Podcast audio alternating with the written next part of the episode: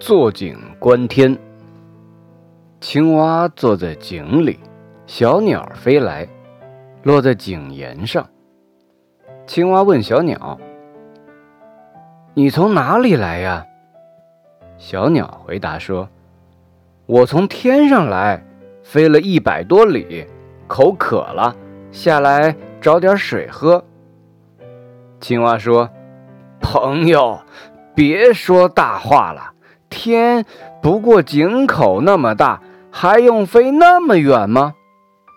小鸟说：“你弄错了，天无边无际，大得很呐。”青蛙笑了，说：“朋友，我天天坐在井里，一抬头就看见天，我不会弄错的。”小鸟也笑了。